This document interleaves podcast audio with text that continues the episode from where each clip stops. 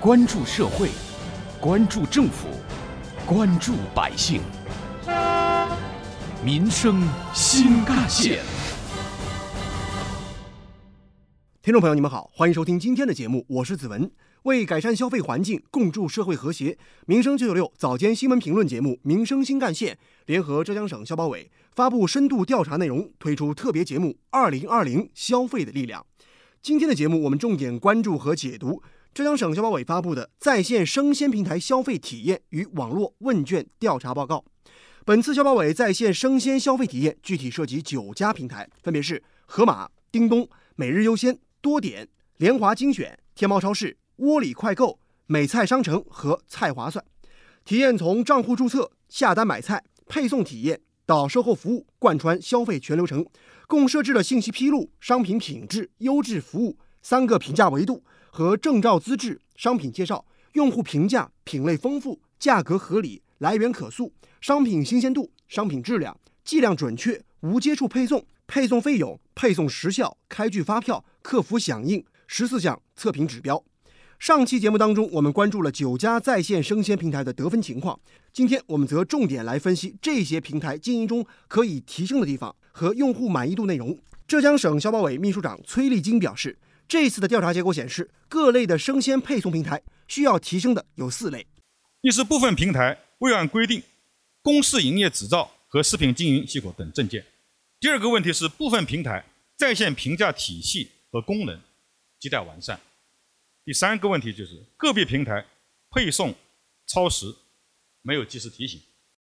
第四个问题是部分平台发票服务也需要改善。电子商务法第四十条规定，电子商务经营者销售商品或者提供服务，应当依法出具纸质发票或者电子发票等购货凭证或者服务的单据。针对这样的调查反馈结果，浙江省消保委调查监督部主任李佳认为。消费者在选择在线生鲜平台时，应仔细核查，提高维权意识。消费者在购物前，应当仔细核查平台是否具有相关资质，了解平台政策、免运费规则，特别是配送服务以及有无食品经营许可证等等。不明之处要及时与客服互动沟通。遇到违反消费者权益的情况呢，要提高维权认识，及时的向平台或消费者权益保护组织呢进行投诉。另外呢，各平台呢应该自觉地提高服务意识、自主意识，特别是配送服务和开票、开具发票呢，对于不能按时履约的，主动告知消费者，重视用户的细微感受，完善相关的售后及客服制度，完善电子发票开具流程等。民生新干线联合浙江省消保委独家发布深度调查内容，推出特别节目《二零二零消费的力量》正在播出。今天的节目，我们重点关注和解读浙江省消保委发布的在线生鲜平台消费体验和网络问卷调查报告。今天您抢到菜了吗？哪家平台菜比较多？服务质量如何呢？在疫情期间，这些话题的讨论在不少小区的内部群中显得十分火热。确实，疫情爆发以来，生鲜电商行业也迎来了爆发期。盒马生鲜、联华精选等平台是忙得不可开交。记者在杭州街头也随机采访了一些市民，听听他们都有什么样的声音吧。采访中，不少市民告诉记者，疫情期间自己会常常使用各种品类的在线生鲜配送平台，但是也有市民表示，他感觉各类的配送平台服务水平似乎差不太多。杭州出租车司机马师傅和市民张先生。我用的很少，我儿子用的多，我儿媳妇才在用的多。嗯，现在这一段这一段是没用，疫疫情期间都没敢用。差不多吧，因为我感觉就反正就下山嘛。一开始可能河马那个还要抢一下是吧？然后莲花那边，因为我提到我买东西不涉及到生鲜类，还好一点。民生新干线联合浙江省消保委独家发布深度调查内容，推出特别节目《二零二零消费的力量》正在播出。继续回来，我们今天节目重点关注和解读浙江省消保委发布的在线生鲜平台消费体验和网络问卷调查报告的内容。有关于我们今天关注的在线生鲜平台如何健康发展的话题，本台特约评论员、社会治理专家、浙江大学社会治理研究院副院长沈永东就认为，不少生鲜配送企业在疫情期间发挥了服务社区、服务民生的作用和效应，商业盈利和社会服务其实是可以很好的融合的。在线配送企业，我们需要有个较强的这个社会服务意识啊，不仅只是为了谋取这个利润。那么在我们的社会治理过程当中呢，我们常常会发现，商业啊和社会服务呢，并非是一块磁极的两极啊，老死不相往来、非此即彼的关系。相反啊，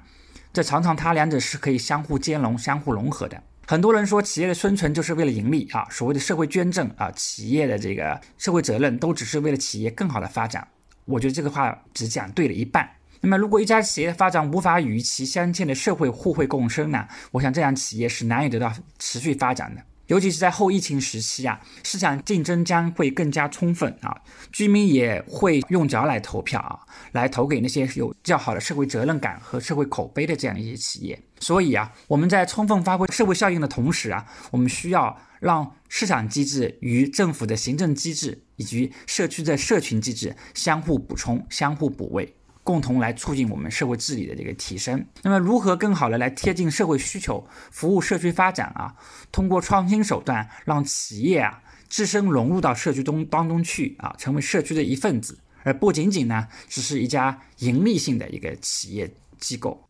今天这期节目是我们民生新干线联合浙江省消保委发布深度调查内容，推出特别节目《二零二零消费的力量》的最后一期。回顾八期节目，我们分别关注了在线生鲜、在线医药、在线教育和网络音视频会员消费四大类消费热点问题。在体验和调查中，浙江省消保委的消费维权义工们也有很多感触。消保委义工滕先生，呃，整体体验下来呢，我觉得，呃，现有的很多平台都已经做得很不容易了，呃，特别是在线生鲜，呃，就是能在疫情期间，呃，又赶上了春节假期，配送员呢本身就很缺。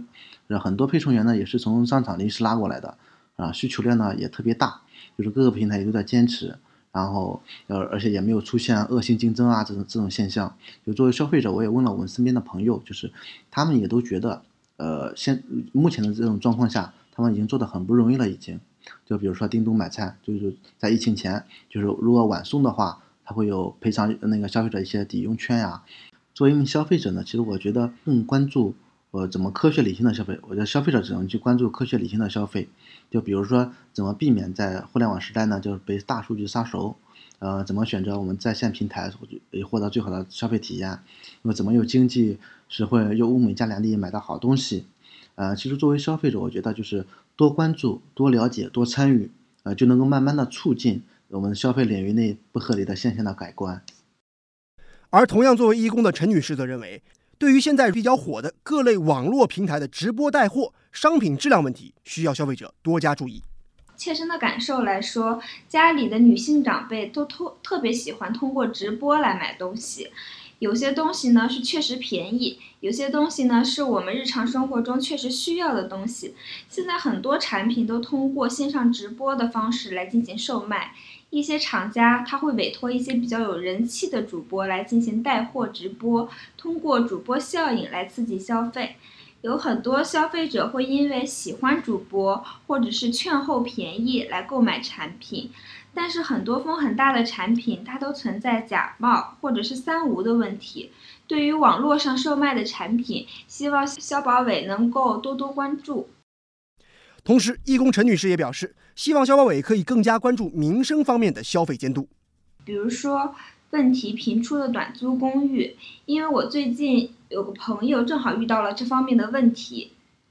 他是通过平台进行了租房，自己将房租交给了平台，但是房东却来催租，说是平台没有。没有把钱打给房东，我相信这个问题不仅是只有他遇到过，可能还有其他人也遇到了这样的问题。我希望更多的消费者能够关注自己的权益，在受到侵害时一定要敢于面对，敢于站出来。好，以上就是今天民生新干线的全部内容。我是子文，下期节目我们再见。